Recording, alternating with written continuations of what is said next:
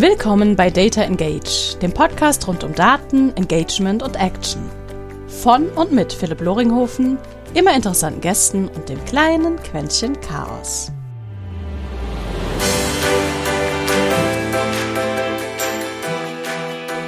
Heute habe ich einen besonderen Gast und Freund für euch dabei. Marc Preusche. Nerd, Vater, Liebhaber von gutem Essen und Daten. Er ist Mitgründer der Agentur Leroy und seit neuestem einer der Deutschland-Geschäftsführer bei Debt für Daten und Analytics. Gleich dreht es sich um Budgets. Wir diskutieren drei Tipps, wie man trotz Budgetverkleinerungen seine Marketing-Effektivität steigern kann. Egal ob Corona-Zeit oder nicht. Ich wünsche euch ganz viel Spaß bei der Folge. Ich konnte jede Menge mitnehmen und ich freue mich jetzt schon auf die nächste Runde mit ihm. Ich glaube, wir kennen uns, haben wir ja gerade nochmal nachgeschaut, im Vorgespräch seit 2016 um den Dreh. Vorher schon mal ein bisschen Kontakt gehabt, also das ist die offizielle Facebook-Zahl. Vorher schon mal ein bisschen Kontakt gehabt, natürlich über. Äh, When in doubt, ask Facebook. Ja, genau, über eure wunderbare, äh, aufgebaute Agentur und euren, euren so schön positiven Ruf. Vollkommen ernst gemeint, unsponsored. Und ähm, ich freue mich ganz herzlich, ähm, Marc, dich hier dann äh, begrüßen zu dürfen und hoffe, dass wir das ja, äh, wie schon abgesprochen, nicht eine einmalige Sache ist, sondern vielleicht äh, alle zwei bis drei Wochen, wie wir zwei dann jeweils Termine finden. Ja, wie jetzt? Abends. Jetzt, abends. Ja, das, das am einfachsten, ne? wenn die Kiddies im Bett sind. Jetzt zwei jeweils mit, ah, mit ja. zwei Kids, kriegen das ja dann ganz gut hin. Ähm, ja, aber äh, Jungs machen Jungs, Männer machen Mädchen.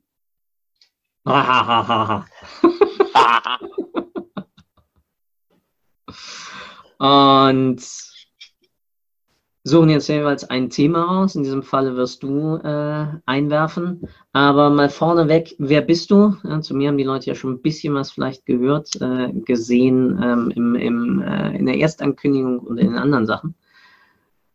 Was tust du? Und dich kennt man ja auch. Naja, dich kennt man eher als mich. Also in der Szene auf alle Fälle. Was für eine Szene. Also, ähm, wer bin ich, was mache ich? Ähm, Marc Preusche, 37 Jahre alt, äh, zwei Kinder, beides Mädels, 62 Jahre alt, komme ursprünglich aus Freiburg, was man ja unschwer äh, hört an meinem badischen Akzent. Ähm, bin halb Badener, halb Schwabe, zwei Herzen meiner Brust. äh, Gleiches gilt für mich als ähm, im, Beruflichen, da, da, da schlagen auch zwei Herzen, ähm, ein ganz, ganz starkes Herz fürs Thema Marketing, besonders digitales Marketing und das zweite Herz für die Verbindung zum ganzen Bereich Technologie. Und ähm, das macht mir nicht nur Spaß, äh, da, da fühle ich mich auch richtig wohl und ähm, das mache ich nicht nur abends gerne, das mache ich auch tagsüber. Und ja, ähm, wo, wo komme ich mich denn her? Ich habe äh, äh, ähm, ja, Marketing studiert, bisschen Physik nebenher. Aber war schon immer sehr ähm, ziemlich zahlengeil. Jetzt nicht, dass ich es könnte, aber ich fand es immer cool. Auch irgendwie Fokusspiel gelesen oder so. Auch gemacht, immer erst die Statistiken gelesen, die Charts angeguckt. Das war irgendwie das Interessanteste. Ähm, und dann ähm, 2009 äh, Wirtschaftskrise oder 2008, 2009 Wirtschaftskrise, fertig geworden im Studium keine Jobs da. Und ich, doof wie ich war, habe dann gesagt, hey, wo, wo, wo will ich hin? Ja, komm, als, als Partner, halb Schwabe, da, da, musst, da musst du zum Daimler oder zum Bosch. Bei, Bosch beworben, äh, äh, war im, im Assessment Center mit 300 anderen Leuten. Haben sie, haben sie irgendwie ein oder zwei genommen. Ich war natürlich nicht dabei. Und dann so, hey, okay, was mache ich jetzt? Und äh, im, im, ich glaube, im Mai war ich fertig und im, im Juni, glaube ich, habe ich dann ähm, äh, habe ich ein bisschen, bisschen rumrecherchiert und habe einen, einen, einen, einen äh, Job gefunden bei Google. Also es, es war halt so einer, wo du zehn Jahre Berufserfahrung bräuchtest, Industry Manager für YouTube. und ich so, hä, komm, kann nichts schief gehen. Ich bewerbe mich einfach mal. Mehr als nein. ja, aber wirklich so fünf Minuten später bekomme ich die E-Mail von der Recruiterin, ähm, die ich nie vergessen werde. Sie schrieb so, lieber Marc, du passt nicht in Anführungsstrichen 100 Prozent auf diese Stelle. Punkt, Punkt, Punkt, Smiley. Aber wir haben Balls. genau.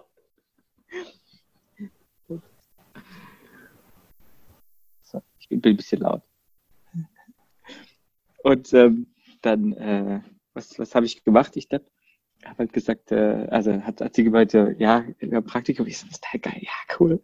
Und äh, habe ich in, in Hamburg angefangen bei Google in, in Consumer Packaged Goods, also Fast Moving Consumer Goods mhm. und, äh, und Healthcare. Und hatte ein paar richtig, richtig coole Leute um mich herum, ein paar echt tolle Mentoren.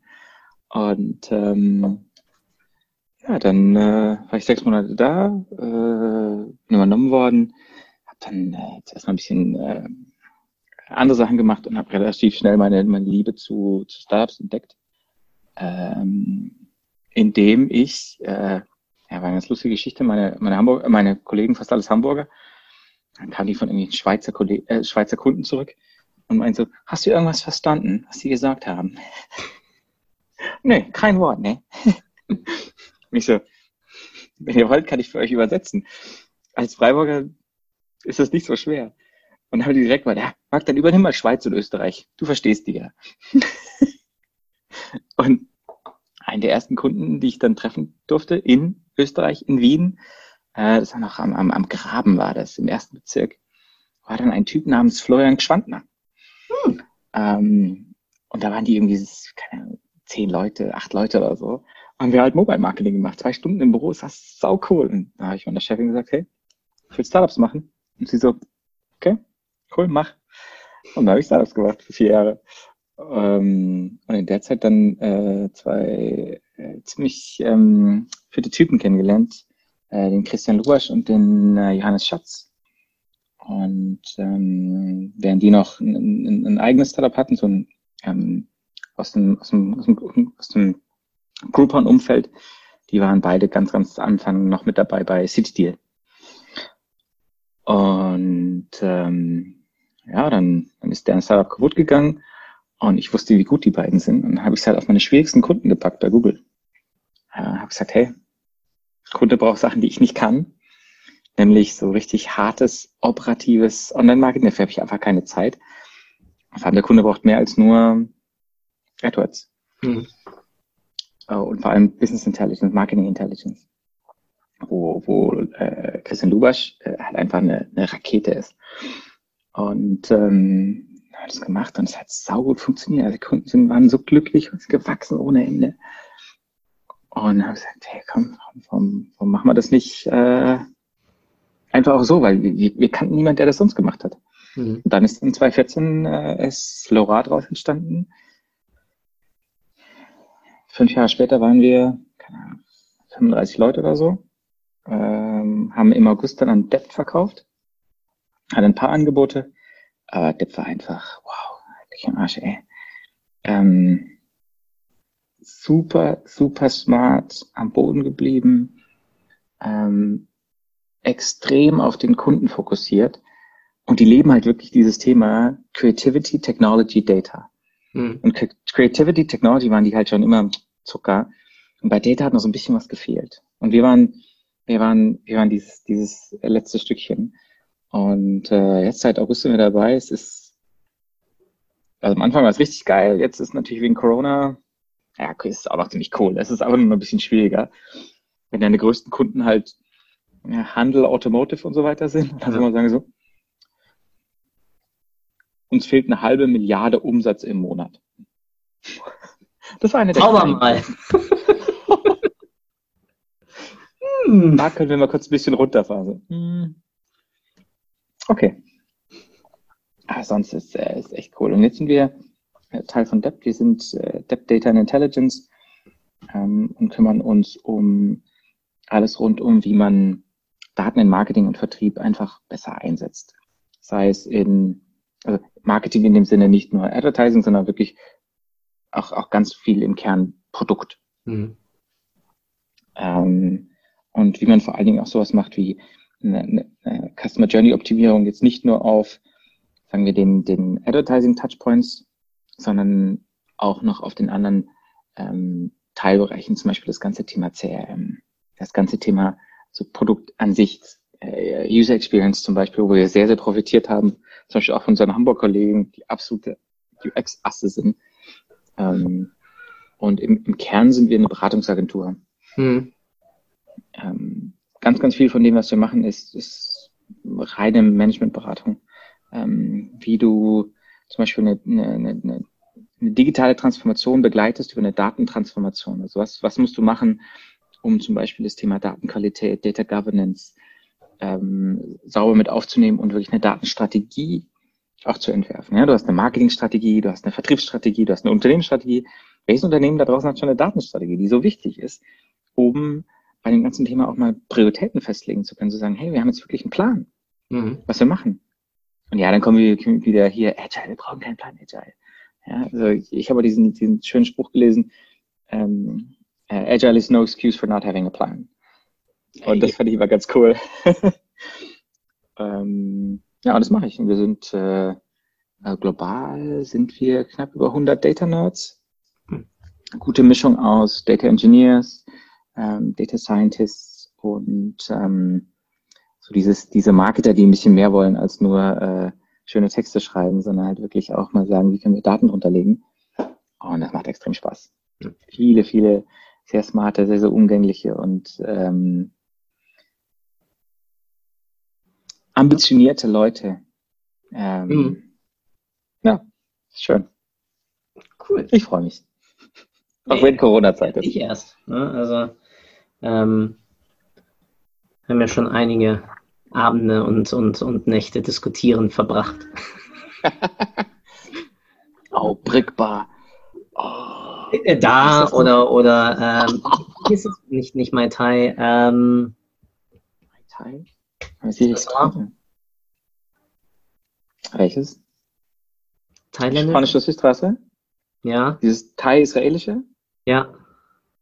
Äh, ähm, leider geschlossen hat? Mal? Ja, leider. Hm. Ja. Äh, ähm, Nitantai. Genau. Ach, die Israelis. Oh, oh mein Gott. Der Blumenkohl. Alles. Alles. Ja, was, was, was die da aufge, aufgetischt haben, war echt ein Traum.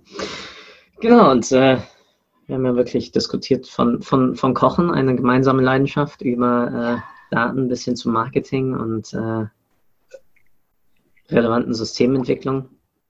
Und jetzt. Der menschlichen Komponente vor allen Dingen. Diesen genau. philosophischen Teil, diesen ja. philosophischen Teil, wie man, wenn die menschliche Komponente in, in das ganze Thema Daten bringt. Ja. Das soll sich halt. Wenn wir denken, ja, Machine Learning übernimmt das schon. Ja, ist klar. Nee. Äh, am Ende des Tages handeln wir noch immer mit Menschen. Kleinen Teil. Am Ende des Tages handeln wir noch immer mit Menschen. Und ähm, das soll sich halt äh, durch ähm, alles zusammenziehen. Und ähm, heute, wie gesagt, bist du dran. Du hast, du veröffentlichst zurzeit, ich glaube, im täglich oder alle zwei Tage immer ein, ein, ein, äh, Data-Tab, ein, ein, ein Announcement und die nehmen wir diesmal als Grundlage. Nächste Woche, also in, in zwei Wochen oder drei Wochen bin ich dann dran. Ähm, packen die Sachen natürlich auch immer dann in die Show Notes unten rein. Und was hast du uns diesmal mitgebracht als Eröffnung für unsere, für unsere kleine Runde?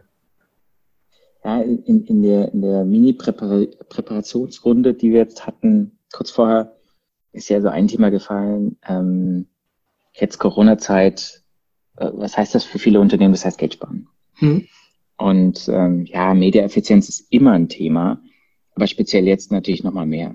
Ja, wenn dir irgendwie äh, der CFO erstmal komplett die Budgets streicht und du nur noch so ein bisschen was rauskriegen äh, musst. Ähm, oder jemand dir sagt, du fährst jetzt bitte mal die Gesamtkosten 50 Prozent runter. Und dann so, äh, okay, wo? ja, das ist, überlasse ich dir. Genau, das, das Wo ist ja schon mal zu klären. Ja. Und dann zu sagen, wo, wo tut es am wenigsten weh? Oder in einem ganz interessanten Fall, wo tut es vielleicht gar nicht weh? Und mhm. wir beschäftigen uns schon seit einiger Zeit, seit einiger Zeit damit. Ähm, vor allem auch unsere holländischen Kollegen, die wirklich bei dem Thema Mediaeffizienz extrem gut sind. Und eines der, der, der Dinge, die wir da auch gefunden haben, war, interessanterweise ähm, ging es um die um eine recht naja, äh, grundlegende Frage innerhalb von Marketing, ähm, speziell jetzt, natürlich spannend. In welcher Phase des, des, des, äh, des Entscheidungsprozesses ist ein Nutzer.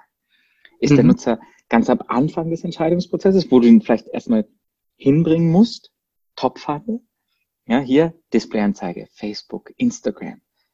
Ganz, ganz weit vorne, also wenn du, wenn du, wenn du äh, in, in, im Online-Marketer-Sprech haben willst, First Touch. Mhm. Ist diese Person ganz, ganz vorne oder ist sie ganz am Ende? Oder vielleicht schon, du hast es nur nicht gemerkt, hat schon gekauft. In welchem Teil dieses, dieses Entscheidungsprozesses ist die, ist die Person oder des Kaufprozesses? Ähm, das kann was sein, was du online kaufen kannst, das kann aber auch sein, was äh, äh, wo digital nur einen kleinen Teil ausmacht äh, sagen wir bei einer, einer, einem Finanzierungsangebot zum Beispiel äh, von irgendeiner Bank, die, die du vielleicht nicht dann komplett ähm, digital abschließt, sondern dann auch mal mit jemandem besprechen müsstest. So, was haben wir da gemacht? Wir haben geschaut, ähm, können wir vielleicht auf eine smarte Art und Weise ähm, genau das feststellen und jetzt kommt der Punkt, wo, äh, wo unser beliebtes Machine Learning reinkommt, ähm, vielleicht dann noch so automatisieren, dass ich das pro Customer Journey oder pro Acquisition Pfad automatisch festlegen kann. Ähm, und dass das immer besser wird. Und das war eine ganz interessante Sache, dass da ähm, die, also die, die Holländer haben schon recht früh angefangen, auf dem Google Stack zu arbeiten, weil äh, Google Marketing Plattform Partner, Partner Google Analytics 360 sehr, sehr firm, ähm, plus Google Cloud Plattform, äh, natürlich nicht so weit weg. Und, und was Google mit, mit Machine Learning macht, ähm, ist halt schon äh, eindrucksvoll. Mhm. Speziell natürlich im Advertising-Umfeld. Und äh, ja, dann war so die Sache, ja, lass uns doch mal gucken, ob wir daraus nicht ein, ein, ein Case bauen können, indem wir sagen, wir bestimmen, in welchem äh, in, in welcher Phase der, der Nutzer ist. Und innerhalb der Phase bestimmen wir dann, ähm, ob High Intent Middle Intent und, oder Low Intent da ist. Und jetzt kommt dann der Hammer, dass dann so, so eine so Unterscheidung stattfindet, die sich dann auch anpassen kann über die Zeit hinweg. Zum Beispiel jetzt in Corona-Zeiten, dass du vielleicht nochmal die, die einfach nur so am Surfen sind und wo dann äh, der Algorithmus sagt so, wahrscheinlich ist diese Person einfach nur so ja, halbherzig dabei. Und andere wiederum ähm, sind komplett dabei. Super mhm. High Intent heißt es dann bei uns. Früher, was hättest du gemacht? Jemand kommt bei dir auf die Seite, Retargeting Pixel wird gefeuert, kommt auf eine Liste. Die Liste wird abgearbeitet, hinten hier Retarget mal. Dann kam der nächste Schritt, dass du gesagt hast, okay, lass mal einen Score vergeben. Also, äh, wie gut ist der Kunde vielleicht? Und je nachdem, wie, äh, wie gut der Score war, hast du halt einfach das, das, den Bid eingestellt, das Gebot dafür. Äh, was wir jetzt versucht haben, ist zu sagen, können wir das Ganze nicht noch ein bisschen eleganter machen und sagen, jemand, der mit riesigem Intent ankommt und eigentlich schon quasi ohne einen Stupser dann ähm, zum Kauf angeregt, also äh, den, den Kauf eigentlich machen will, müssen wir den überhaupt noch retargeten und dann Geld ausgeben. Lass uns ausprobieren. Kontrollgruppe aufgesetzt, 20, 25 Prozent oder sowas. Und den Rest ähm, dann erstmal nur mit super High Intent. Also wenn die Leute eigentlich schon, wenn du gewisse Indikatoren hast, dass die Person auf jeden Fall kaufen wird, dass du dann kein Retargeting mehr machst. Und bei der Kontrollgruppe wurde dann Retargeting gemacht. Hm. Was kam raus? Nicht anders zu erwarten. Also ein traditioneller Marketer wird das wahrscheinlich sofort dann auch als, als äh, sehr, sehr wahrscheinliche Hypothese deklarieren. Dafür ist aber dann natürlich der Test da. Ähm, 40 Prozent Budget eingespart. Uff. In dieser kleinen Gruppe. War nicht, war keine riesige Gruppe, aber nicht schlecht. 40 Prozent einfach mal äh, dann, dann eingespart. Ähm, das nächste ah, dann ausgeweitet auf Low Intent, also wo, wo eigentlich, mhm. weißt du, so Leute, die, die, die, oder einfach ähm, dann aus dem Algorithmus her, her merkst, da ist nichts die, die werden die kaufen, ja, auch nicht geretargetet. Nochmal einiges eingespart. Und dann lieber dieses Budget zu shiften und zu sagen, wie können wir das vielleicht besser einsetzen? Nicht zu sagen, hey, also nehmen wir mal, äh, gehen wir einen Schritt zurück. Wir sparen zwischen 10 und 40 Prozent des, äh, des Retargeting-Budgets damit, was schon mal nicht schlecht ist. Und mit Machine Learning wäre es natürlich immer besser und es ist automatisiert, sodass du relativ wenig Maintenance dafür hast. Ähm, und es spart halt einiges dann auch an der, ähm, an dem naja, Aufwand, den du sonst bei einem, bei einem Retargeting Manager hättest. Ähm, die, ähm, der, der weitere Vorteil, der daraus ähm, hervorgeht, ist dann natürlich, dass du, ja, entweder du sparst das Budget komplett ein oder du sagst dir, vielleicht können wir das nicht verbinden mit einer guten, ähm, mit einer guten äh, Multitouch Attribution und mal hingehen und das lieber in den Topf äh, bringen, wo es dann neue Leads reinspielt und nicht nur gegebene Leads einfach nur ein bisschen besser abfrühstückt. Und dann hast du nicht nur eine bessere Effizienz unten, mhm. sondern auch eine höhere Effektivität oben. Und dann wird es richtig interessant, weißt du, die zwei Effekte. Ja? Der, der Nutzer geht besser durch den Funnel durch, damit sparst du Geld und du packst mehr Nutzer oben rein. Das heißt, du verdienst eigentlich doppelt Geld. Das ist ganz interessant. Und das war, also das ist eine, eine Sache, die mir immer wieder ganz toll gefällt, wie man ähm, auch ohne diesen, diesen Faktor Mensch gewisse Dinge automatisieren kann, damit man den Faktor Mensch besser einsetzen kann. Das vielleicht noch eventuell dann in der Ansprache des Ganzen. Also, dass du verschiedene Dinge automatisieren kannst, die vielleicht eine Maschine nicht so gut kann. Ähm, eine Value Proposition zum Beispiel mal testen. Eine, ähm, innerhalb der Segmente, die du dann hast, nochmal zu gucken, dass du vielleicht eine, eine, eine, einen Familienvater, wie, wie, wie wir beide sind, ganz, ganz anders ansprichst, als irgendwie ein, ein Single aus Hamburg. Mhm. Oder älter anders als ansprechen als jünger, jemand, der ein bisschen mehr Geld hat als ein bisschen weniger Geld, jemand, der viel Zeit hat versus jemand, der wenig Zeit hat. Lauter so Dinge, dass du das mal rausfilterst und dann ähm, schaust, was man da machen kann. Und das ist immer ganz cool. Automation führt dann nicht nur zu Effizienzgewinnen, sondern auch in vielen Fällen zu Effektivitätsgewinnen, weil die Leute sich auf einmal mit den anderen Themen beschäftigen können. Und das finde ich halt in diesem Retargeting-Case auch so toll, dass du dich auch einmal mit den Strategien im Retargeting auseinandersetzen kannst. Ähm, eine Segmentierung zum Beispiel, eine Personalisierung und dann den Teil des äh, Biddings natürlich ein bisschen auslagern kannst an ja. Maschine. Das ganz gut funktioniert. Mhm. Erstaunlich. Ich war skeptisch. Ja, also äh, es ist ja, dass du das Bidding an Maschinen auslagerst, ist ja jetzt nicht wirklich unbedingt was Neues. Also ähm, man schaue sich die ersten, die ersten Bit-Optimizer an, die, die jenseits des, des Google-Ökosystems kamen. Ähm, die kamen ja so um den Dreh 2014 ähm, in, in, in wirklich größeren Zahlen, müsste, man, müsste ich nochmal gleich nachschlagen, ähm, aber so auf den Markt. Ich glaube, das, das Faszinierende hier und ähm, das Thema Multitouch sollte man, sollte man sicherlich mal auch nochmal für, für eines der, der ähm, nächsten Sessions einfach generell mitnehmen. Mhm. Der Hauptpunkt ist ja, und das hast du ja zum, zu Anfang angesprochen, ist, wenn man da den, netten Urvater des, des datengetriebenen Marketings, das, das es ja auch offline gab, äh, John Wanamaker mal schön zitiert, ich weiß, dass 50 Prozent ja meines Marktes ah. einsparen kann, ich weiß noch nicht welche Hälfte. Ähm, ich habe gesagt, du, ich bei jedem gedacht, du sagst Florian Heinemann. Na, schon ein bisschen älter ein bisschen. Aber Flo hat sicherlich vollkommen durchmodernisiert und äh, auf, auf alles übertragen. Ähm, ist, glaube ich, jenseits von, weil du hast ja zwei Perspektiven. Du hast einmal die Perspektive, okay, wen spreche ich an? Und du hast die Perspektive, wo spreche ich ihn an? Und ähm, du kannst beides natürlich über, über, über Daten instrumentalisieren. Du hast in beiden Bereichen echt intensivste ähm, Einsparpotenzial. Das eine ist ja okay, wenn ich sage, das ist jetzt mal nur eine AC-Kunde, ja, also Low Intent, ähm, kann ich dahinter ja sagen, okay, auf den will ich jetzt nicht so sehr viel investieren. Das andere ist mhm. natürlich die Frage, ähm, wie hoch ist sozusagen die Probability, also die Wahrscheinlichkeit, dass ich aus dem C-Kunden einen B oder einen A halt hochkonvertiere. Ja, weil die jetzigen Statistiken laufen ja immer nur auf Status quo. Ja? Das heißt, wie kann ich sein Intent jetzt gerade abstufen, aber nicht, wie, wie wahrscheinlich ist es, ihn eigentlich nach oben zu schieben. Und das andere ist, ähm, und das finde ich ein ganz, ganz in sich noch ganz schweres Thema, weil einfach sehr viel Psychologie da mit reinspielt. Das andere ist aber. Und dafür ja, gibt es Kontrollgruppen. Klar, natürlich, gar keine Frage, ja, mhm. aber dann, dann musst du ja wirklich brav darauf achten, okay, meine Kontrollgruppe ist genauso durchmischt, ist genauso durchsetzt. Ähm, das musst du aber sowieso. Ja, jetzt Versich ja, Versicherung oder Finanzierungssysteme, ja, und dann wer ist meine Kontrollgruppe und wie homogen oder inhomogen ist sie. Gut, dafür habt ihr Mathematiker im Team.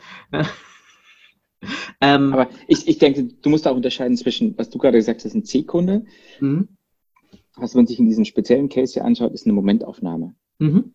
Und was du hier anschaust, ist eigentlich eher was längerfristiges. Mhm.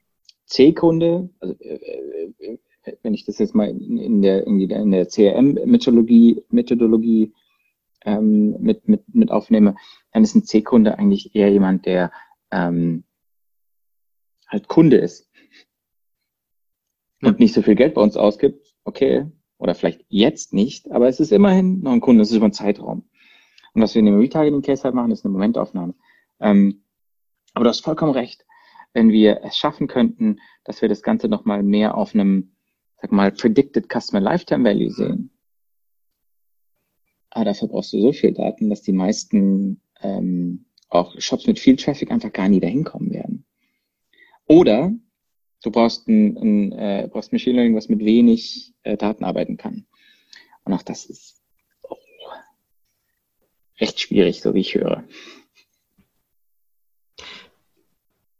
Voll, gar keine Frage. Ja, also schon allein die meisten, die meisten Customer Lifetime äh, Modelle, also ja, wie viel äh, könnte mein Kunde über seine gesamte Nutzungsdauer mit uns eigentlich ausgeben, ähm, ist ja schon allein in sich ähm, eine fluide Zahl, weil es hängt halt massiv zum einen von meinem Upselling-Budget oder von meinem Werbebudget ab und zum anderen halt davon ab, auch erreiche ich ihn passend, wenn er gerade das Problem hat, ähm, mit, mit der richtigen Botschaft. Ja? Also mhm.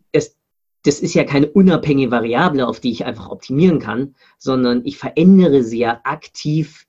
Ähm, ja, also Self-Fulfilling Prophecy benutzt man eigentlich in einem anderen, in einem anderen Terminus. Ähm, aber schon allein dadurch, dass ich, sagen wir mal, mehr in, in, in Pull-Medien reindrücke ähm, und, und jetzt dann irgendwie sage, okay, meine, meine, meine Gutscheine oder meine Coupons rechne ich jetzt gerade mal nicht meinem Marketingbudget zu, sondern meinem was weiß ich nicht wo, ähm, kann also mehr in, in meine Medien stecken, ähm, kann ich da natürlich sehr viel mehr aktivieren. Und dadurch sollte ja theoretisch dann auch mein Customer Lifetime Value steigen. Wenn ich aber gleichzeitig in, in meiner Überlegung dann drin habe, ja, welches, welches Budget kann ich jetzt anpacken? Und ich will ja nur das Budget wegstreichen, wo ich einen geringeren Customer Lifetime Value erwarte von den Kunden, die ich dadurch reaktiviere oder aktiviere. Ah, das ist nicht so leicht. Nee, aber, ähm, aber, genau deswegen sollte man vielleicht mit, mit einfacheren Dingen, auch mit eventuell erstmal sehr isolierten Dingen beginnen. Und ja, es hat, du, du findest immer irgendwie einen Fehler. Du findest auch bei Multitouch Attribution, bei jeder, jeder CLV-Betrachtung, eine RFM-Analyse, findest immer irgendwelche Fehler. Aber was man, äh, glaube ich, ganz gut sieht, ist, je mehr Unternehmen das durchlaufen, desto eher lernen sie, mhm. auch damit umzugehen. Und wie du und ich, also als wir äh, irgendwie vor 10, 12 Jahren gestartet sind, ähm, da waren wir noch dümmer als jetzt. In der Zwischenzeit haben wir ein bisschen was gelernt und können vielleicht auch differenzierter mit gewissen Sachverhalten umgehen. Ein bisschen differenziert. Nicht viel, aber ein bisschen. Und, ähm, das sieht nicht bei uns. Wir sind sehr begeisterungsfähig. das stimmt allerdings. Ähm, also es, es gibt so ein paar einfache Tricks, glaube ich, um, um Geld zu sparen, wo man noch nicht mehr irgendwie an, an den Customer Lifetime Value ran muss.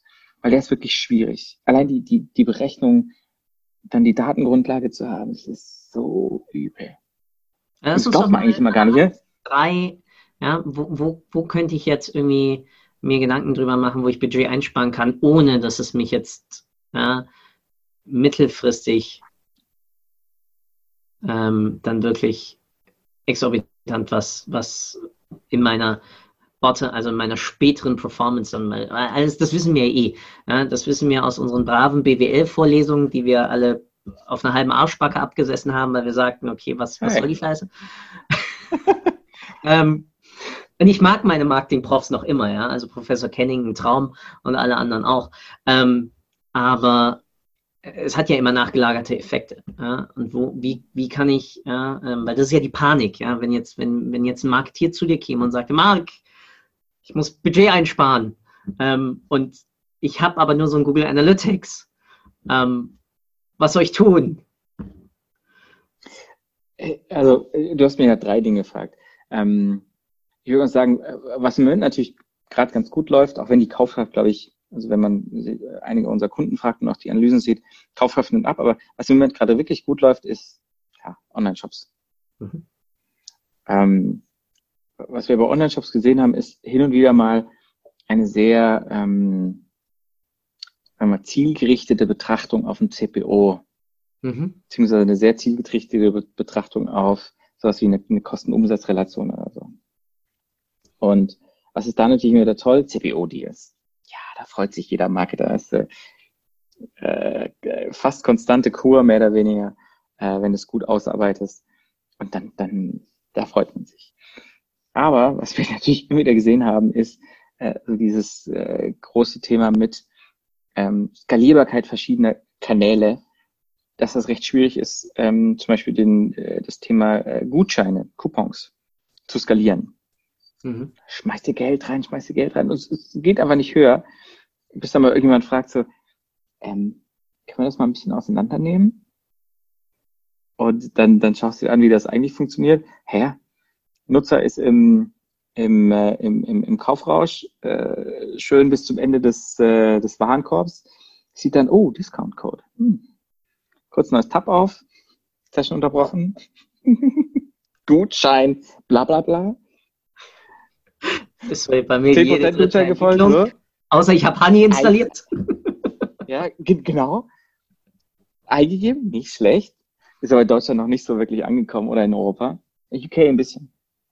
Äh, und ähm, was passiert dann? Zwei Dinge passieren. Erstens, musst du dem, dem, diesem Affiliate dann Geld bezahlen, obwohl da keinerlei oder wahrscheinlich nur in wenigen Einzelfällen so ein bisschen was an, ähm, an extra bei rumkam. Und du verlierst sogar noch die, wenn du, wenn du ein Last-Click-Modell hast, verlierst sogar noch die, die äh, ähm, richtige Attribution auf wenigstens den echten letzten Klick. Also mehrere schlechte Effekte. Und da gibt's ja, also äh, die, die ganzen äh, ähm, Tools für Multitouch Attribution bieten das sowieso an. Ein Exactech hat das schon im, im Standard-Set schon seit Ewigkeiten. Ein Basket Freeze. Mhm. Äh, wäre mir quasi eine, eine, eine, eine Cookie-Weiche, die halt dann einfach den Affiliate-Pixel nicht, nicht feuert. Wenn gewisse Dinge vorhanden sind, nämlich letzter Schritt, Warenkorb, Session wird unterbrochen, weil neuer, neuer Tab auf, Ende Gelände. Ja, da wird einfach der, der Affiliate-Pixel, in dem Fall der, der vom Coupon-Quartal nicht gefeuert. Gibt kein, keine Auszahlung, kein gar nichts. Und ähm, dann wird lieber das äh, gefeuert, was davor passiert ist. Zwei Vorteile. Erstens sparst du dir Geld für ein Affiliate und bei einigen Leuten, also schau dir an, wie viel, wie viel einige Leute bei, äh, bei den Gutscheinportalen ausgeben. Und ja, es gibt gute. Es gibt richtig gute. Wir hatten mal ein, ein, ein paar als Kunden, die sich wirklich überlegt haben, hey, das ist kein langfristiges Geschäftsmodell, die haben das dann umgestellt, die haben gesagt, hey, wir wollen Top-Funnel gehen und nicht mhm. ja, eigentlich der, der, der Schritt nach dem, nach dem äh, äh letzten Schritt. Also ähm, das ist nicht Lower Funnel, das ist ja, ein Schritt danach. Und da kannst du Geld sparen ohne Ende. Also wirklich richtig viel. Mhm. Mit minimalstem Aufwand. Ich glaube, also also das erste Mal gebaut haben vor fünf, sechs Jahren oder so, da haben wir noch, ich glaube, acht oder, oder zehn Personentage dafür gebraucht. Mittlerweile geht das wesentlich schneller. Ja. Ähm, und dann, dann kannst du massiv Geld sparen. Cookie-Weichen, boah, hat uns das damals noch mit, mit, mit Kai, äh, Kai Rieke irgendwie die, die, die, die Oh, der Kai! Oh, der ist toll. Oh, Boah. Eine Granate. Ja, den muss ich auch mal schauen. Der war auf seiner Zeit voraus. Immer. Kai ist immer und immer, immer und immer Kai wieder. ist genial. Mann, Alter. Ja. Von dem habe ich so viel gelernt. Ja, ich auch. Sorry. Exkurs. Äh, äh, Exkurs beim nächsten Mal. Wir, wir kennen es auch gemeinsame Leute. Gelernt? Acht Stunden später. ähm, nee, nee, Kai, mit Kai habe ich schon zu Google-Zeiten so geniale Gespräche geführt. Der Kai ist einfach eine Rakete. Ja. Ähm, ja, und eins der Dinge, die, die auch damals dann von ihm kamen, war so, hey, ich, ich will für diese Dinge einfach nicht bezahlen. Das macht überhaupt keinen Sinn. War seine Hypothese. Und dann hat er es getestet, hat herausgefunden, dass es so ist und dann war gut. Ja. Ähm, und das, das ist das Erste, was ich halt wirklich bei allem irgendwie, was Online-Shopping angeht, machen würde. Ähm, das Zweite kommt für mich etwas neu. Oder kam für mich etwas neu. Ich bin ja irgendwie äh, Google-Zeiten, ähm, da war so dieses typische Rocket-Prinzip. Ähm, je granularer die AdWords, du die AdWords-Konten aufsetzt, desto besser. Ja? Äh, äh, Single Keyword Ad Groups. Das war Bam. Und dann das, schaust du halt wirklich, also wir haben dann noch ein smarteres Modell entwickelt, dass halt die ganzen, äh, dass der Zero Impression Report nicht viel Gigabyte hat. Das wäre ganz wichtig. Ähm, und ähm, dann habe ich so ein bisschen von meinen ähm, über Kollegen Netzwerk mitbekommen, dass es doch jetzt mittlerweile andere Möglichkeiten gibt, das zu machen. Und das genau das Gegenteil der Fall ist. Nämlich, dass du relativ viele generische Keywords einfach da reinbolzt und das Machine Learning den Rest macht. Du kümmerst dich um die Strategie und Google kümmert sich um Bidding. Ich sage, ich überlasse mich Googles Bidding. Ja, was ist passiert bei dem Kunden, wo es umgestellt wurde? Die Performance ist so brutal nach oben gegangen. Also nicht mehr ein bisschen brutal. Und da habe ich nur gedacht, ey, wieso macht Google das? Meine Theorie ist, dass sie halt mehr Advertiser dazu bekommen, performant zu laufen. Je mehr es läuft, je besser Google verkauft für den Online-Händler, je besser das Targeting ist auf den bestimmten Nutzer, desto mehr Geld verdient Google langfristig. Aggregiert über alles. Der, der Gesamtkuchen wird halt nicht größer. Das darf man halt auch nicht vergessen. Für Google? Ich glaube, der wird wesentlich größer, dieser Kuchen. Wenn du mehr Leute erfolgreich machen kannst mit AdWords und die dann eben die Budgets shiften von anderen Bereichen. Wenn du einem Handwerksbetrieb sagen kannst, du schmeißt da ein bisschen was rein, so dieser alte AdWords Express Gedanke, und schmeißt das da einfach rein, brauchst keine Kenntnisse, brauchst keinen äh, Doktor in, ähm, in AdWords, sondern kannst es einfach so machen und dir lässt die Maschine dann das Ganze machen. Und die Maschine sucht dann wirklich die besten Kunden raus, die dann auch wirklich anrufen und du hast Conversions im AdWords-Account und denkst dir, wie geil ist das? Ich verdoppel das Budget. Dann wird der Kuchen nämlich, glaube ich, größer. Und das finde ich eine ganz smarte Angelegenheit. Deswegen denke ich auch, dass wir da noch ein paar Jahre, nicht, nicht, nicht, nicht allzu lange, weil irgendwann wird dann auch, ist auch irgendwie der, äh, das Limit erreicht. Aber im Moment ist es noch nicht so. Aber halt bei jedem Kunden, wo es umgestellt wurde, ja, wenn du es richtig machst, geht, die, geht, also, geht die, die, die, Performance nach oben, das ist brutal. Und dann kannst du halt Folgendes machen, kannst du sagen, wenn die Performance nach oben geht, ich kann es entweder einfach auf dieser Welle reiten mhm. und mache mehr Budget rein, weil natürlich auch der ROAS dann besser wird. Oder ich erreiche die gleiche Anzahl Conversions wie vorher, aber dann halt einfach mit weniger Budget. Ich optimiere das in die andere Richtung. Und das ist ganz schön interessant, finde ich. Dass du halt weniger ähm, äh, Ausschuss hast in dem Fall. Mhm. Und ich habe das gesehen bei kleinen Accounts, ich habe das gesehen aber auch bei riesigen Accounts. Das hat mich schon sehr, sehr, sehr umgehauen. Hm. Das ist der also zweite wir sind. Wir sind damals hm? mit ähm, der Automatic Bid Optimization, was das ja im Endeffekt ist. Ähm, also sie haben ja zwei Systeme. Sie haben ja einmal ähm, die Dynamic Ads, wirklich zur, zur, zur Generierung auch teilweise deines, deines Keyword-Sets und sie haben ähm, das ganze Thema einfach des, des, des Biddings und des, ja genau, Smart mhm. Und ähm, bei den Keywords halt vollkommen. Ja, also da, da, da findest du, da haben sie auch ganz andere Assoziationsmöglichkeiten auch noch. Ja, das war ja dann damals immer so dieses Ding, du rufst deinen dein Key-Accounter an und sagst, kannst du mir mal bitte wieder für das letzte halbe Jahr ähm, die Daten rausziehen? Und, äh, mir, mir 40 Prozent aller Suchanfragen sind neu. und mhm. ähm, aber das, das, ganze Thema Smart Bidding, da bin ich bei, bei, bei einigen Konten noch ziemlich auf die Chance gefallen. Ähm, kann gut sein, dass das hinterfrage ich immer, äh, ich einfach zu dämlich bin. Ähm, erster Punkt immer an mich.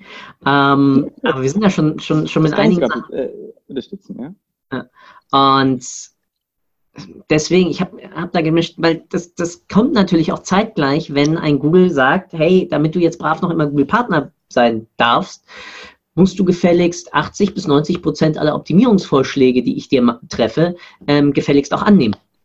Und das ist dann ja, teilweise so die Call Extension mit rein für einen Laden, wo du fragst, so, bist du dämlich? Das hat halt keinen Sinn. Ja, ähm, ja, ja, aber da finde ich, muss man halt auch sagen, dass sie, dass die Optimierungsvorschläge. Also deswegen, ich bin beim, beim Thema. Ja, ja, stimmt. Aber überleg mal Folgendes. Das, das eine kommt aus dem, aus dem, sagen wir mal, eher dem Business-Bereich von Google. dass du diese 80 Prozent, 80 bis 90 Prozent annehmen musst. Das Smart Building kommt aus dem Tech-Bereich. Voll, aber es wird Tech arbeitet auf Basis von Daten. Ja, also du musst die Maschine als gesamtes Ding, als, als Gesamtenvironment sehen. Und wie gesagt, ja, also auch beim Smart Bedding, ähm, klar, man, sollte man auf alle Fälle direkt ähm, einmal, einmal auf sein Konto werfen. Und bin ich, bin ich vollkommen bei dir. Aber man muss es halt auch mit der richtigen Struktur behalten. Pardon? Ja, ja. Du brauchst es mit der richtigen äh, Kampagnenstruktur. Ja. Dass Voll. du den Algorithmus halt relativ viel selbst machen lässt. Ich hätte es am Anfang auch nicht gedacht, aber ich habe halt die Ergebnisse gesehen, haben die ganzen Daten ey Mann, das hat gut funktioniert. Und zwar fast überall. Das Wichtige ist halt, und deswegen, also diese 80 bis 90 Prozent der, der, der Tipps annehmen, das finde ich ja die, die, die, komplett bescheuerte Sache überhaupt. Weil du nimmst ja dann nicht die, die Eigenheiten des Kunden her, sondern denkst ja, komm, ist einfach immer so. Ähm, und bei vielen Dingen ist halt auch noch einfach, ich meine, SmartBing ist ein bisschen was anderes, weil dann gehst du direkt auf die Conversion. Mhm. Die Recommendations ist ja ein bisschen was anderes. Und da dann zu sagen, ey, äh, ähm, liebe Agentur, ähm, wir vertrauen dir eigentlich nicht. Oder lieber Marketing Manager, wir vertrauen dir einfach eigentlich nicht. Ähm, du musst jetzt mindestens 80 Prozent davon annehmen, sonst verlierst du deinen Premium-Status. Was, was ist denn das? Du, du kastrierst ja mehr die Agentur damit und sagst auch dem Kunden, äh, deine Agentur hat einfach nichts mehr zu sagen. Die ist einfach nur noch so ein bisschen verlängerte Werkbank fertig. Ja. Also, äh, pff. Ja. Gab es aber auch ein tolle, paar tolle Artikel dazu. Pl ja. Ähm, plus das Thema Search Engine Journal. Was sind hm? die Mindest, was, was ist nochmal die Mindest-Conversions? Ich kenne sie gerade nicht auswendig. Smart Bidding 30, oder? 30 pro Tag oder? Müsste ich jetzt nachschauen. Pro Tag. Ähm, Wahrscheinlich in einem Zeitraum von irgendwie 7 bis 14 Tagen. Ich bin aber so lange schon wieder raus ja, genau. aus diesem ganzen Nitty-Gritty-Zeug. Ich sehe nur die Zahlen, die ähm, irgendwann rauskommen. Auf alle Fälle, da, da, muss man halt auch schauen, dass, dass, dass das eigene Konto das Ganze halt auch wirklich erfüllt. Ja. ja. Marken, äh, T-Shirt. Vom VW-Projekt. Die haben die Produktion wieder angefangen. Ja, habe ich gesehen. Vom Golf. Gut.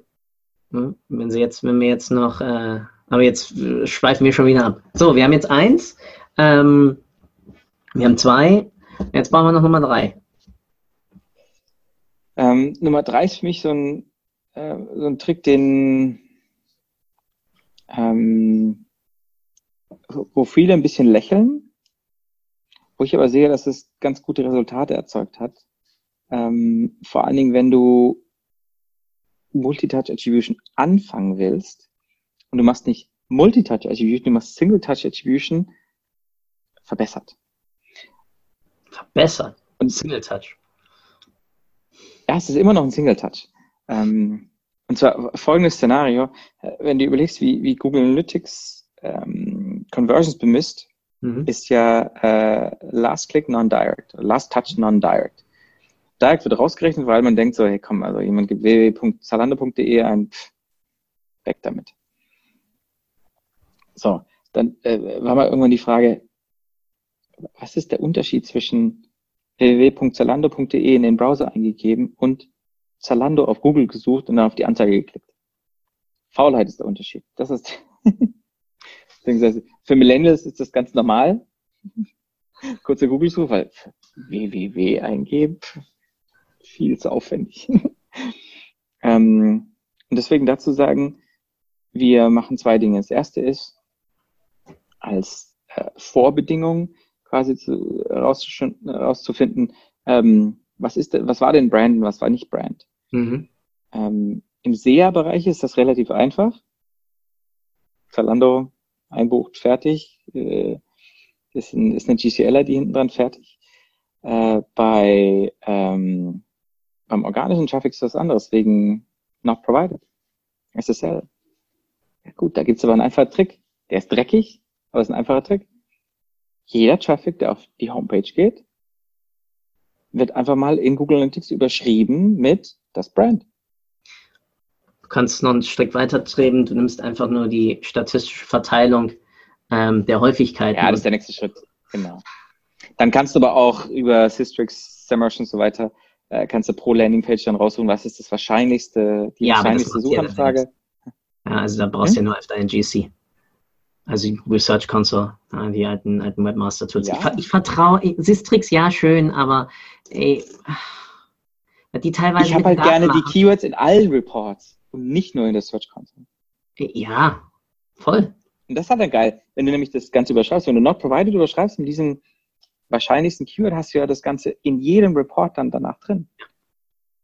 Unter anderem auch in der Multitouch Attribution oder in, der, in dem Fall der Single Touch Attribution.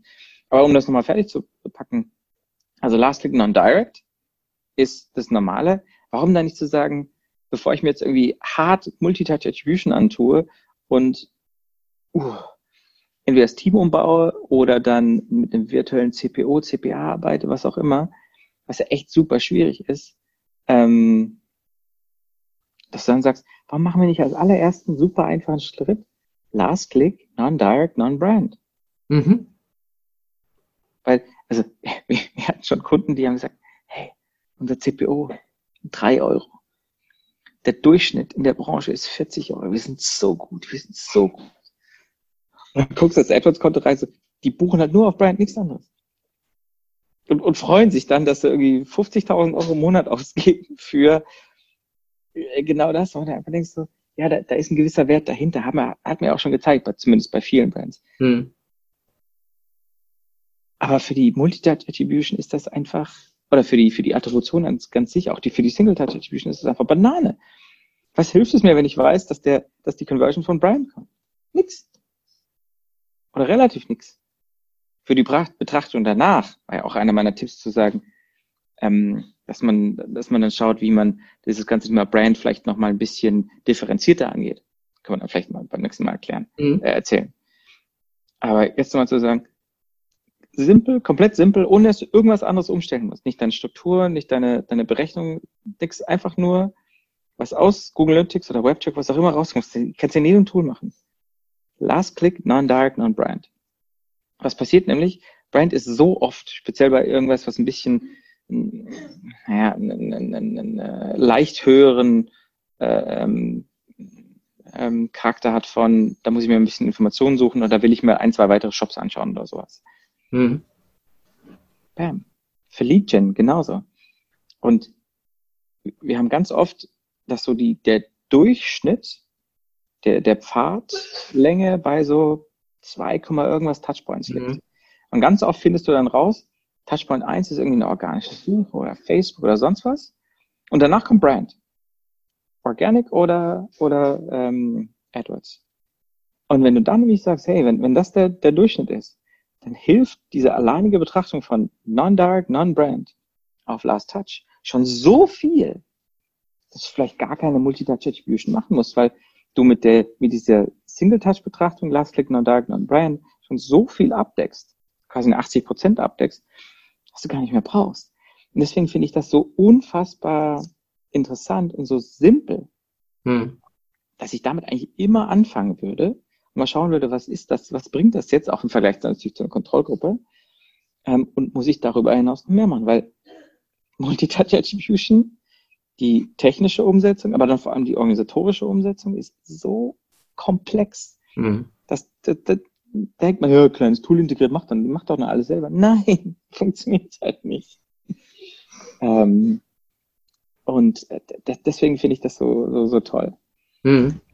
Ja, und da war ich, also das, das Gute dahinter ist ja, wenn ich es erstmal reduzierter habe, ähm, sorgt das natürlich auch dafür, dass ich erstmal sagen kann, innerhalb meiner jetzigen Budgetverhandlungen dann zu sagen, okay, wir reduzieren jetzt mal gerade entweder teilweise den Brandspend, ja, ich kann es ja nachweisen, ähm, wir haben halt nicht nur den Hippo-Effekt, sondern wir haben halt auch mal den, ja, ich habe es halt in, in Daten.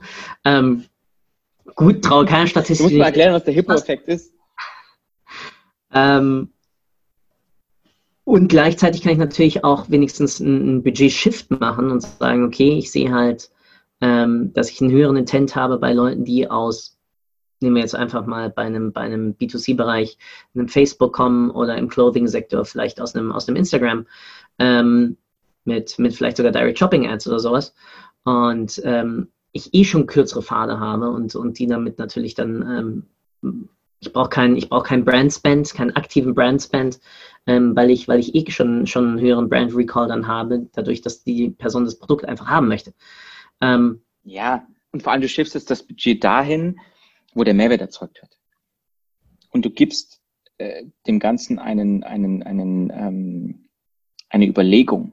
Mhm. Du schaust nämlich, wer hat den Mehrwert erbracht und der Touchpoint, der den Mehrwert erbracht hat, in diesem Fall irgendwas, was jetzt, wenn du im Durchschnitt irgendwie äh, dann, äh, wenn, wenn der Median zum Beispiel auch bei, bei zwei Touchpoints liegt oder so, mhm.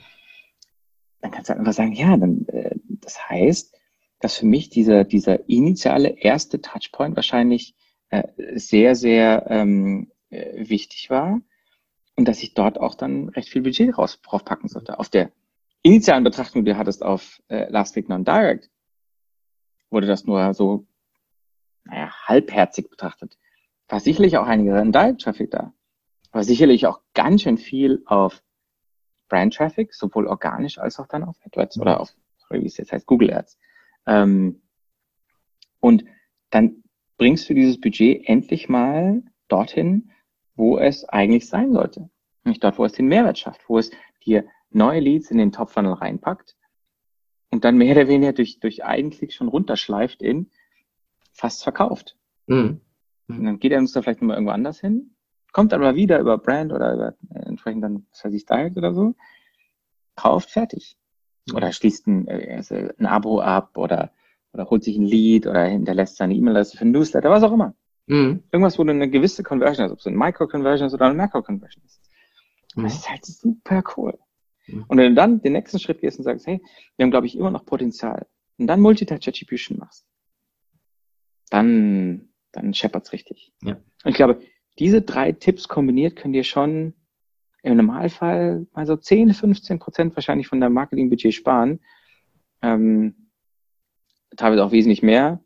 Und klar gibt es einige Shops, die sind schon so hyper optimiert und genau dadurch auch, äh, dass da nichts mehr zu holen ist. Und viele haben ja auch schon diese Tipps dann umgesetzt oder diese Tricks, das kommt ja auch nicht von ungefähr. Ähm, aber da erstmal hinzugehen und die, die, die aufzubauen, weil alle drei sind relativ schnell gemacht.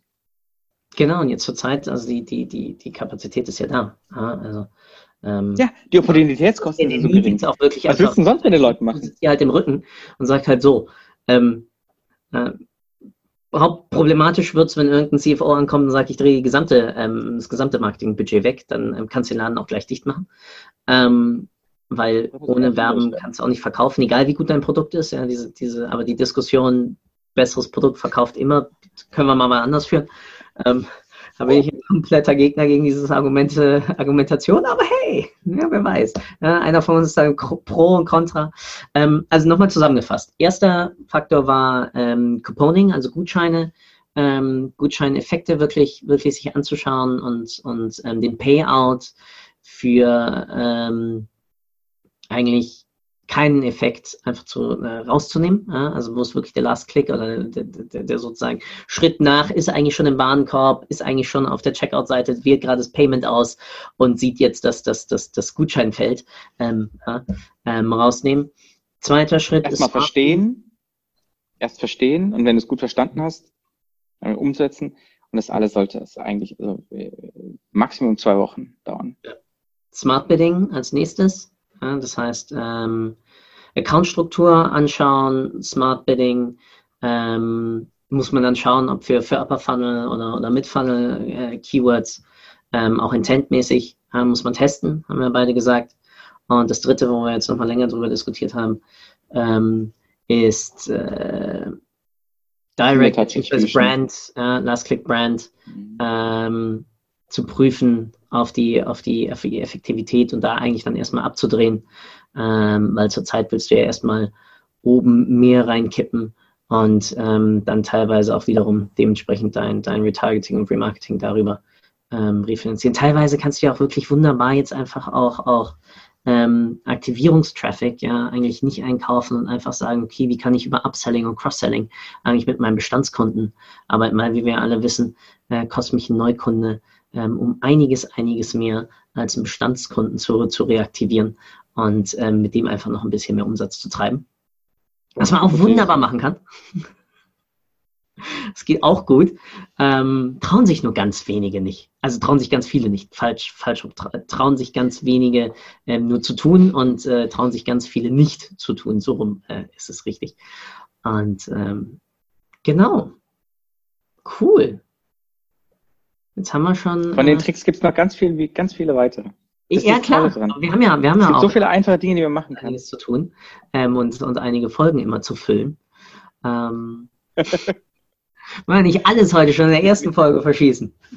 Wir, wir Oder hast du noch einen? Hast, hast noch ähm, einen so? Leute, Leute folgt, folgt dem Loringhofen auf äh, Facebook, Twitter und er ähm, teilt einfach alles das, was ich noch an zusätzlichen Tipps zu liefern habe. Genau. Wie werden das? Und dann zerreiße ich sie ähm, einfach. Irgendwann mal in der nächsten Folge nehme ich sie mir alle vor und, und, und, und zerstücke sie. Ich, habe noch eine Sache. Als du vorhin gesagt hast, ähm, was ist, wenn der, wenn der CFO dir jetzt alle kompletten Budgets kappt?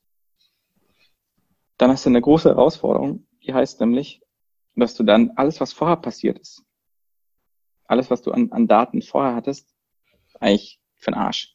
Mhm. Weil irgendwelche Vergleiche zu ziehen, ist dann ganz schön schwierig. Was dann wichtig ist, ist ähm, eine gewisse Reporting bzw. Dashboard-Automation zu haben, dass du deine Daten nicht erst irgendwie per Ticket anfragen musst und hast du einen Monat später oder so, dann hast du schon, also im, im guten Fall irgendwie so vier Stunden, acht Stunden oder so mhm. alte Daten hast, mit denen arbeiten kannst. Und dann darauf aufbauen. Und deswegen, da habe ich, hab ich echt sehr viel rumgespielt, gerade auf äh, in der, im, im Urlaub ähm, während äh, Corona, ist mit Power BI. Mhm. Ich, ich schaue es mir wieder an. Ich habe es mir ganz zu Anfang angeschaut. Ich so, oh, grauenhaft. Unser, unser Tool ja, ich, ich bin mittlerweile Riesenfan von Power BI. Ähm, unter anderem, weil es eine, eine Sache bietet, die ich sehr, sehr spannend finde, die aus der, aus der, aus der, aus der deskriptiven Analytik rausgeht und eher in die Diagnostik mhm. reingeht. Und das ist dieses Analyse-Feature. Also du bist irgendwie in einem Graphen drin, das ist so ein, ja. so ein Peak. Ich sehe, scheiße, was ist das? Kannst du dich erklären und wirst wissen, warum. Drüber hovern, Rechtsklick, analysieren. Ja. Und, und dann zerlegt er das. Ja. Genau. Da, da, da zieht das runter. Das ist so cool. Das ist halt, für mich ist das die einfachste Art, wie man Diagnostik macht. Wie man diagnostische Analytik macht wie man herausfindet, warum. Nicht was ist passiert, sondern warum ist es passiert. Zumindest die ersten Schritte dafür machen kann. Was kannst du dann auch tweaken, kannst du ganze Dimensionen hinzufügen. Ja. So klasse. Und das kann ich wirklich nur jedem empfehlen. Äh, äh, äh, ähm, automatisiert euer Reporting so schnell wie möglich und nicht über sowas wie, äh, weil es so super simpel und kostenlos ist mit Google Data Studio, äh, tut's nicht bitte, sondern packt's direkt auf ein Tool, was man wo auch umsonst kriegt, Power BI. ja, Power BI, wenn du es richtig machst, kostet was. ja, erstmal ein Fünfer und es geht auch schon. Es ist echt nicht viel. Nee, null. Und ich liebe es, mit Power BI rumzuspielen. Weil du so viel, so viel Dinge machen kannst, es gibt so viele Konnektoren, einfach mal eine, eine CSV oder eine XLSX hochladen, damit arbeiten, ein Workbook erstellen, ein Dashboard draufbauen und zack. Super viele Visualisierungsmethoden, und es ist recht äh, äh, äh, intuitiv. Plus, was Microsoft da gemacht hat mit, ähm, äh, mit, mit seinen Tutorials. Mhm. Also richtig, richtig tolle Tutorials. Dann auch verbunden mit Machine Learning und die Python Tutorials. Also leck mich, also das ist richtig gut. Und ähm, ja, also äh, kann ich wirklich nur jedem empfehlen, da auch dieses diesen, diesen Sprung zu schaffen Richtung weg von Dashboarding hin zu Self-Service Analytics, wo du auch mal tiefer reingehen kannst und eben in die Diagnostik gehen kannst. Weil dann kannst du mit allem umgehen. Mhm. Du kannst umgehen mit so einer Krise, weil du, die Daten sind dann frisch. Ähm, du kannst immer neu darauf einstellen, kannst reagieren, aber dann auch agieren, mhm. weil du die Trends besser erkennen kannst. Und das macht Spaß. Das macht richtig Laune. Ja. Sorry. Das ist nicht Tipp 4, das ist Tipp 0 eigentlich. Ja, also für, das ist, das ist die für, alle drei, die sonst kamen, bräuchtest du eigentlich genau sowas. Ja. Nee, Shameless Plug, äh, wir haben ja am 29. dazu kurz mal wieder ein Webinar. Kickoff mit, mit ja. Power BI. Echt? Ja. Meine zwei Kollegen. Warum bin ich dafür nicht eingeladen? Mein Lieber, du hast ein ganzes Team im Rücken, dass dir das, dass dir das äh, kurzerhand ja, äh, wörtwörtlich vorkaut. Ähm, Sag ich bin das dumm dazu. unter deinem Niveau, weißt du? Also, du kannst mehr. Nein, ähm, nee, genau, also da, da, da treiben wir auch gerade ein bisschen was raus. Nee, voll, äh, vollkommen grundlegend. Es ist doch ein wunderbares Thema fürs nächste Mal. Ähm, Absolut. mitgenommen. Ähm, schreibe ich mal gleich auf. Self-Service Ah. Analytics. Kann man, kann man so sich, ein Riesenpotenzial. ja, aber du hast auch ein Riesenproblem äh, in der Organisation. Wie, wie, wie, wie, wie kannst du die Organisation, weil so, es hat natürlich auch echt viel Sprengkraft, ähm, eine Organisation zu zerreißen. Ja? Ähm, weil sich natürlich, wenn du, wenn du jetzt direkter Exkurs, ähm, wenn du das in eine Organisation reinträgst, die halt über wir mal hunderte Jahre, ähm, wie wir sie in, den, in, in Europa haben, nicht unbedingt in den USA, ähm, da auf einmal dafür sorgst und sagst, hey, wir machen jetzt, wir machen jetzt eine Transparenzoffensive intern und ähm, Sales und Marketing tauschen sich aus und Produkt und äh, äh, Finance und Controlling und Trala, da kann ja schon ziemlich um die Ohren fliegen. Ähm, das muss ja gar nicht die, die Sache. Strategie sein. Wie bitte? Das muss ja gar nicht die Strategie sein. Vielleicht kann es einfach mal sein, das, das nice. ganze Thema Self-Service Analytics auf die nächste Stufe zu heben. Was ist das weltweit erfolgreichste Self-Service Analytics Tool ever? Excel. Ja. Das ist heftig. Es ist nur sehr limitiert. Und ich glaube, das ist der Cliffhanger fürs Genau. nächste Mal. Ja, kein echter Cliffhanger, leider. Ähm, aber Excel da ist nicht mal über hoffentlich Und nicht. Self-Service ist der Cliffhanger. Export aus Power BI in Excel raus. Musst du ja gar nicht, weil du kannst die meisten Sachen, also man darf ja eins nicht vergessen, und das ist jetzt dann so der letzte. Exkurs da, ähm, Power Query in Excel ist ähm, Mhm. ein Traum. Also, also MDAX ähm, beziehungsweise TDAX ähm, sind, da, sind da schon echt gut integriert und du kannst ja auch über Excel direkt auf deine Power Apps und dementsprechend auf deine Datensätze, du über Power BI erstellt hast, die du dann in der ähm, Power BI Cloud liegen hast, wiederum darauf zugreifen. Automatisch, ohne dass du erst einen Export ziehen musst. Ähm, Data Warehouse für Arme. Voll! Aber ist doch erstmal legitim, ist doch voll, ist, ist mega geil, ja. Also du machst die Modellierung halt in, in Power BI. Ähm, und äh, äh, Christians Lieblingswort Kom Kombi Kombination. Welcher Christian? Einer. Lubasch. Meiner. Ja, Christian. Ah, der hat ganz ist doch, ist doch eines seiner Lieblingswörter, ähm, Daten zu kombinieren, also Daten. Ähm, ich habe es beim letzten Mal noch aufgeschrieben bei, bei, beim äh, Webinar von euch vor ah, fünf Tagen. Konsolidieren? Konsolidieren, genau. Sein Lieblingswort ist immer konso zu konsolidieren. Aber ist, was ich immer sage, ist, es ist, Christian, es ist kombinieren, nicht konsolidieren.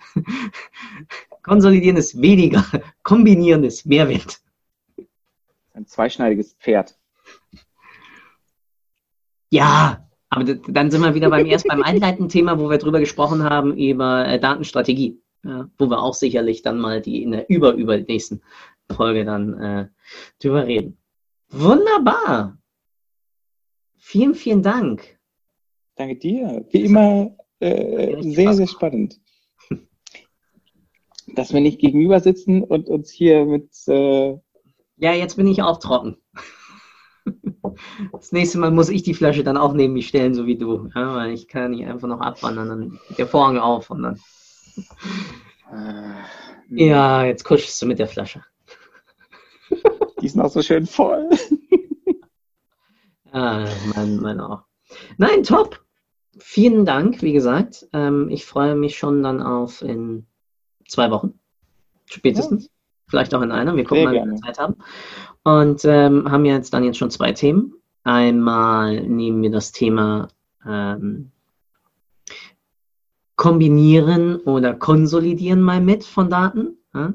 Und einmal nehmen wir mal das Thema ähm, Self-Service BI und, und ein bisschen auswirken auf die Kultur. Das wird ein Thema sein, das wir immer wieder höchstwahrscheinlich anreißen werden, weil das ist riesig. Muss, muss die Grundlage sein über alle, Das unter die allem.